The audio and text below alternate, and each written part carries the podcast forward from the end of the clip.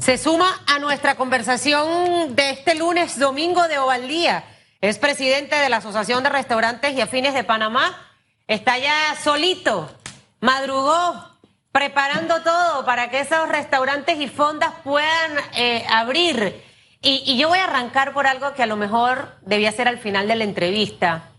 Eh, pero, pero sabes, sé que hay mucha expectativa. Tengo muchas amistades que tienen restaurante y me decían, Susan, todavía no voy a abrir no voy a abrir, necesito agarrar esto con cautela. Eh, han sido meses muy difíciles. Y cerrábamos con Nati Duque de los centros comerciales en cuanto al tema del financiamiento, señor Domingo.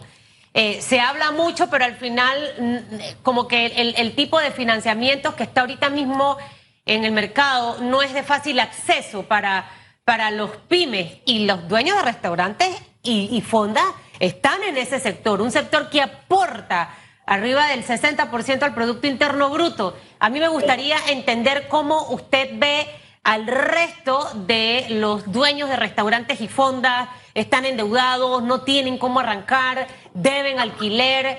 Eh, háblenos un poquito de, esta parte en el inicio de, de la reapertura de los restaurantes. Buenos días. Buenos días. Gracias por la Definitivamente el punto que estás trayendo sobre el financiamiento es muy importante. Muchos restaurantes, hay un 30% de los restaurantes que no van a abrir, no van a abrir porque el financiamiento no los ha acompañado. Otros estamos en las negociaciones con los alquileres. Para eso se creó una comisión tripartita en el Ministerio de Trabajo en el cual eh, tenemos a los acreedores y a los arrendatarios sentados y al ministro, de Vivienda eh, para eh, discutir posibilidades de arreglos que sean mucho más acordes a la realidad nacional. Eh, el financiamiento es muy difícil. La banca privada está muy cautelosa, no ha abierto el grifo como debería. La banca estatal tiene unos programas que ha iniciado yo te diría tímidamente, eh, muchos de los requisitos todavía son muy uh, duros, eh, parecidos a lo que teníamos en febrero. Así que eh, estamos en todas las negociaciones. Algunos de los que hemos abierto los restaurantes, tenemos todavía las negociaciones pendientes de alquileres, de financiamiento y otras, pero pensamos que es el momento para que nos dieron para abrir y vamos a abrir como de hecho eh, estamos, yo estoy ahora mismo en el restaurante de las 6 de la mañana reorganizando todo, porque esto es bastante complejo. Eh, hay que vender seguridad alimenticia. Ahora mismo las personas andan con mucho temor. Eh, oí lo que dijo Hugo sobre el fin de semana y me preocupa, me preocupa porque la importante de esto es que no recaiga, no tengamos una recaída. Y si nosotros eh, los panameños no hacemos caso de las medidas, nosotros mismos vamos a ser los culpables de echar para atrás.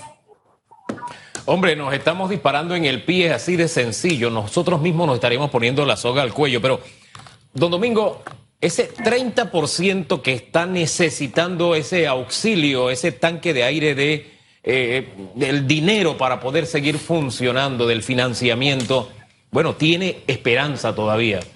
Pero hay otro, otro renglón, otro universo de negocios de restaurantes y fondas que no van a abrir. Definitivamente no van a abrir. Uno da su vuelta por la ciudad y ya ve que del anuncio o el letrero solo queda la sombra en la pared. Es decir, ya lo han desmontado todo, los locales están vacíos, etcétera. ¿Ese porcentaje cuál es?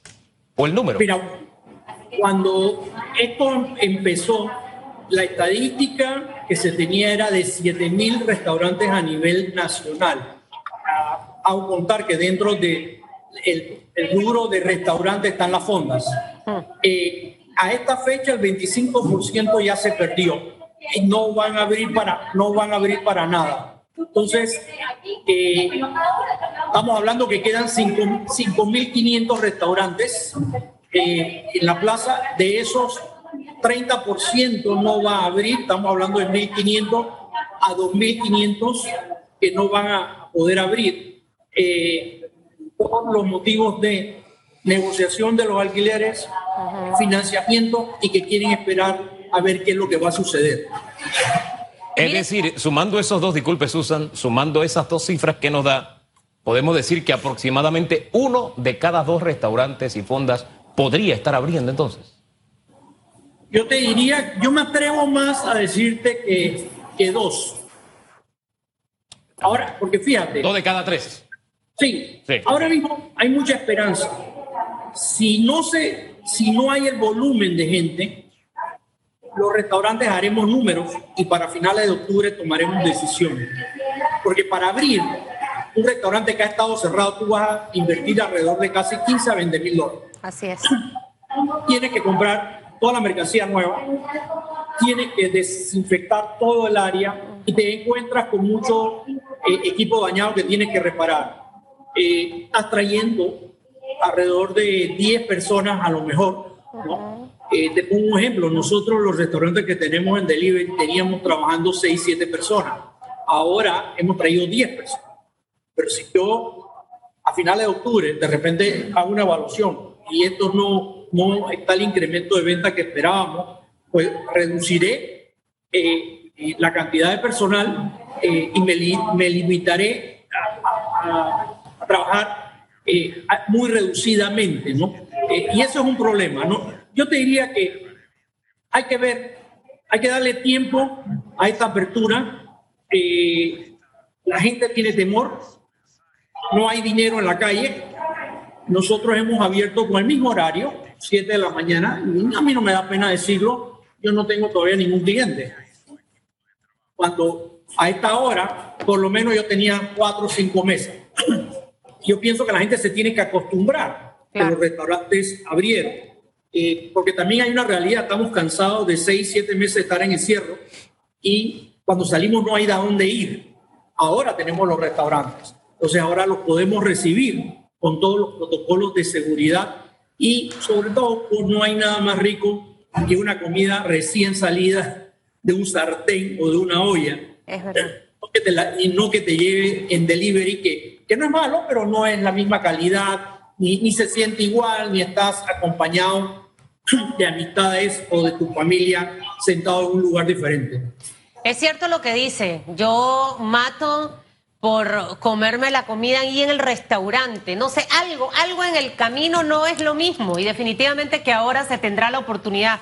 Eh, su restaurante, por ejemplo, señor Domingo, em, se dedica a desayunos y almuerzos y cenas. Eh, y usted nos dice que anteriormente a esta hora ya había clientes. El comportamiento Em, de, del cliente, ¿hasta cuándo ustedes lo van a, ir monitoreando? Obviamente usted representa a la Asociación de Restaurantes y Afines de Panamá. Eh, ¿Han armado alguna estrategia para ayudar a estos pequeños, medianos y grandes empresarios en la industria de restaurantes de cómo ir timeando eh, el comportamiento del cliente que va a estar llegando? Usted hablaba de finales de octubre, toma de decisiones y no sé si ustedes consideran, porque estas mesas de trabajo han estado funcionando, pero pareciera, como usted también lo comentaba al inicio, que los financiamientos hasta ahora no son tan accesibles. Eh, probablemente por eso es que muchos restaurantes no han aperturado y otros tuvieron que cerrar. Eh, ¿Considera que el gobierno debe salir con algo ya fuerte a partir de esta semana en cuanto al tema de financiamiento?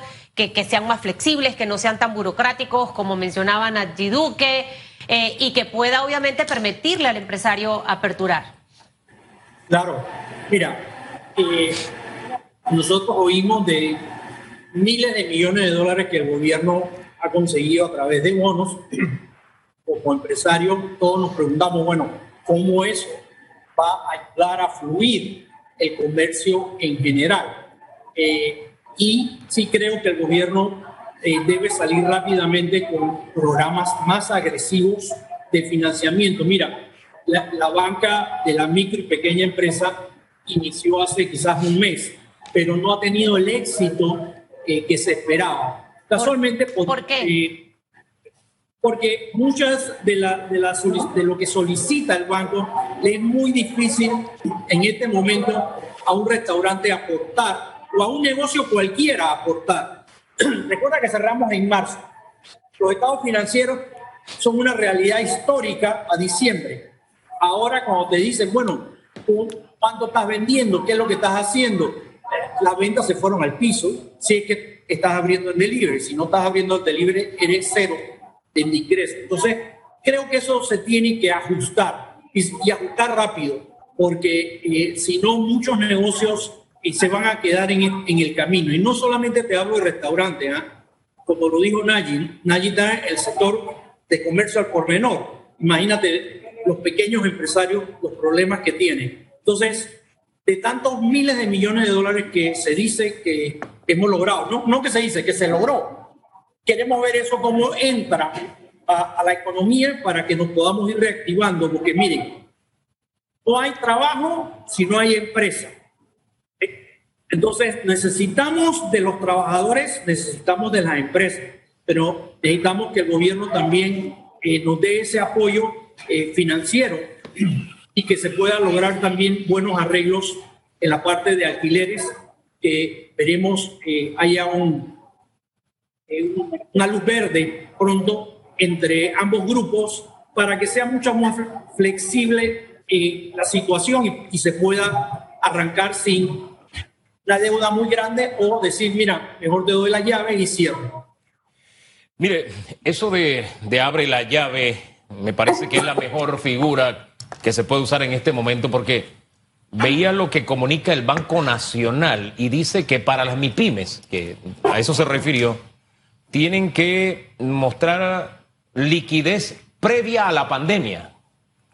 Pero es que la situación post pandemia o en medio de la pandemia lo que tuvimos antes es solo una mera referencia. Y, creo que no estás pisando la realidad que estamos viviendo hoy. Es decir, pedir hoy préstamos con condiciones previas a la pandemia, decirte no te voy a prestar.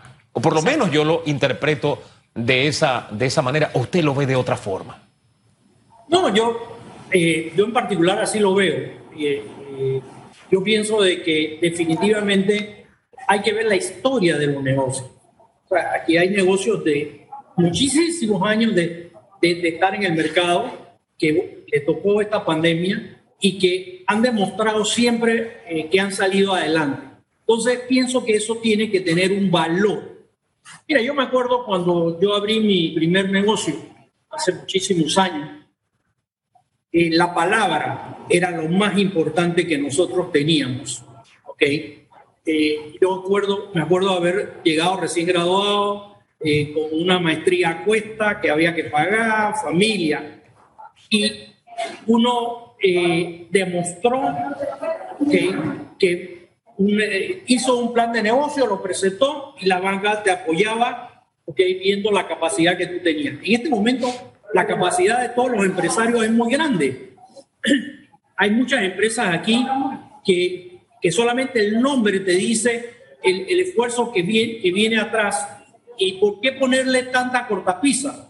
Si tú me vas a decir a mí, por un estado financiero, que estoy endeudado y que por qué vengo a pedir plata, entonces, vengo a pedir plata porque estoy endeudado y necesito más plata para poder arrancar. Entonces, esto es inédito. Esto eh, no es como cuando nosotros salimos después de la invasión o cuando a nosotros nos cerraron los bancos por cuatro meses. Eh, era otra situación, había algo de movimiento, de flujo de caja en la calle, eh, pero ahora esto es mundial, entonces eh, sí necesitamos que, y fíjate, yo no le echo la culpa a la banca del gobierno, yo le también a la banca privada, ¿no? Que debe ser lo solidario que dicen que son, pero que no lo son, ¿no? Entonces, hay que arriesgarse con los clientes que tú tienes y buscar las fórmulas de que el gobierno pudiera coadyuvar, a decir, bueno, mira, de este financiamiento el gobierno garantiza tanto, vamos a ayudar al, sector para que pueda arrancar. Y fíjate, te hablo como panameño y, y, como empresario, no como restaurantero, porque este problema que nosotros tenemos lo tienen todos los empresarios de este país. Y ojo, ahí usted mencionó algo importantísimo con el tema del financiamiento. Y yo siento, señor Domingo, que al inicio, y obviamente es entendible, esto ha sido como un ensayo y error, pero al inicio se escuchó en mucho incluyendo el propio presidente, hablando de lo que iba a aportar el gobierno para este sector. Las reglas del juego han ido cambiando eh, con el pasar de los meses. Hablo específicamente de los 150 millones del BIT que están destinados específicamente para esto. Ahora creo que llegó el momento de desglosar un poco, porque ya leyendo el titular de hoy, ya el Banco Nacional tiene disponible ese dinero. Anteriormente no, por las reglamentaciones que tenía que dar el BID frente a esto. Em, ¿Consideran ustedes que este trimestre que ya se, da a partir de la próxima semana em, va a ser en un porcentaje de cuánto de recuperación? O sea, solamente saldrá el dinero para pagar los compromisos, planilla, local, tema de costos, tema de gastos, y esto es como para hacer un poquito de orientación a todos los dueños de fondas y restaurantes, o sea, ¿cómo van a ser estos tres primeros meses en el tema de, la reapertura? ¿Y cómo visualizan ustedes el 2021? ¿En qué momento sentiremos ese, ese respiro, no?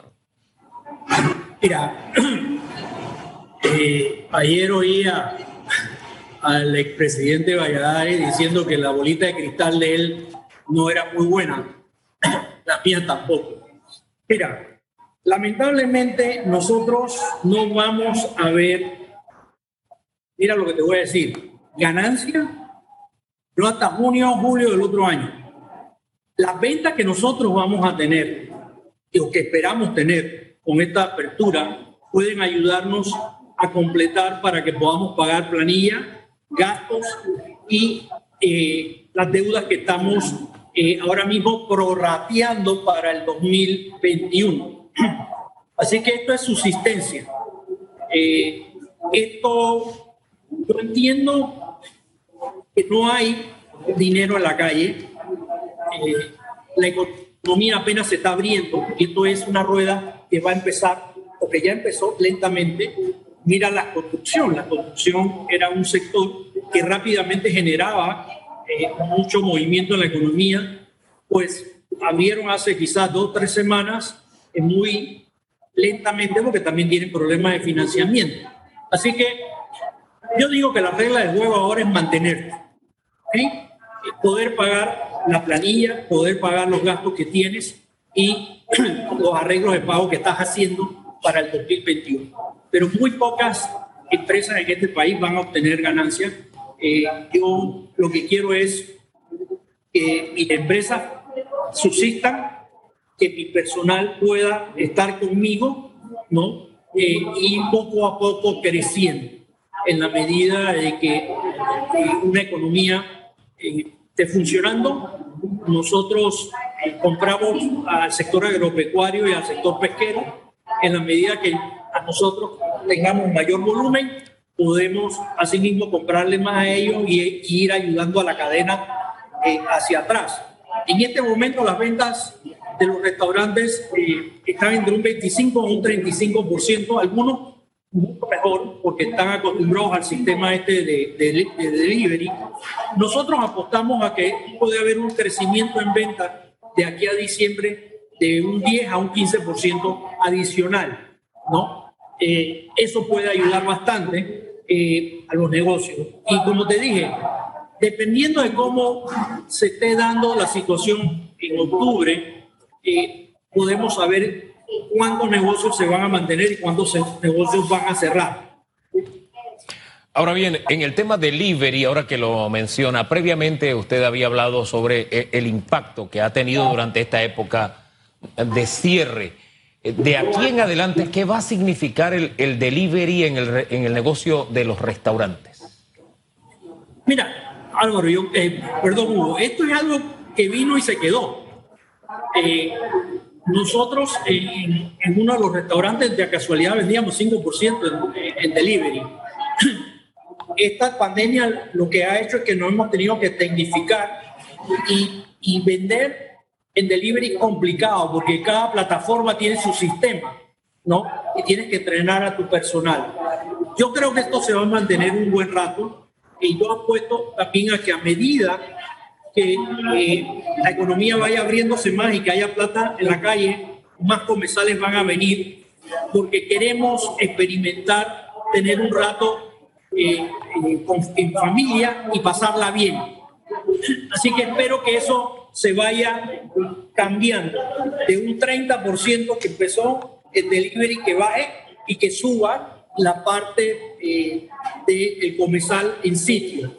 Como te digo, no es lo mismo, eh, ustedes lo habrán experimentado, porque estoy seguro que pidieron comida, eh, por más que todos los negocios hacemos un esfuerzo extraordinario porque te llegue la comida, no es lo mismo. Y hay restaurantes que no abrieron porque su comida que ellos venden, no, el, delivery no era el mecanismo para, para poder llegarle a, un buen producto. Así que creo que esto va a ir subiendo y el delivery va a bajar, pero va a mantenerse. Fíjense que eh, en esto del delivery, y aquí quiero felicitar a, al sector que usted representa, también se convirtió en la oportunidad de eh, establecer una relación directa entre el negocio y el comprador. Había gente que yo no conocía de restaurantes que ahora las conozco. Te mandaban la tarjetita, te mandaban algo adicional, te mandaban el postrecito o simplemente te lo personalizaban. O sea, la creatividad del delivery eh, para tratar de atraer clientes nos muestra o nos habla de un sector que no se da por vencido, don Domingo.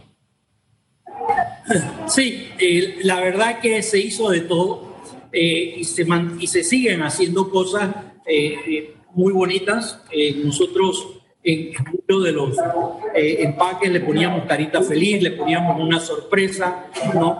y yo creo que era, lo que tú dices es cierto, eso nos acercó mucho a, nuestros clientes y conocimos otros clientes que, que, si no hubiera sido por esa, por esa manera de vender, no lo hubiéramos encontrado. Siento que el delivery hay que reinventarlo un poco. Ese es el reto, ¿sabe, señor Domingo? Porque al final el mundo entero está expuesto a COVID, no COVID, mañana pasado, quién sabe qué pueda salir. Y a lo mejor ahí hay una oportunidad de reinventar un poco el delivery, eh, de que la comida que te llega a tu casa eh, pueda tener esa misma sensación de cuando estoy sentada en el restaurante. Yo siento que de cada situación a veces complicada hay una oportunidad mis mejores vibras para todos los dueños de restaurantes. Sabemos que ha sido difícil y me alegra escuchar al señor Domingo porque habla de la realidad. Prepárense no para tener ganancias. De aquí probablemente hubo hasta la hasta el próximo año 2021, prácticamente al mes de junio. Y creo que tanto Nadie como el señor Domingo flexibilizar los préstamos, acercar ese dinero a los pymes. Ahí está ahorita mismo la respuesta para que muchos comercios puedan reabrir y que puedan regresar a su mano de obra. Así que, señor Domingo, gracias y espero que de aquí a las nueve lleguen clientes al restaurante, ¿yo?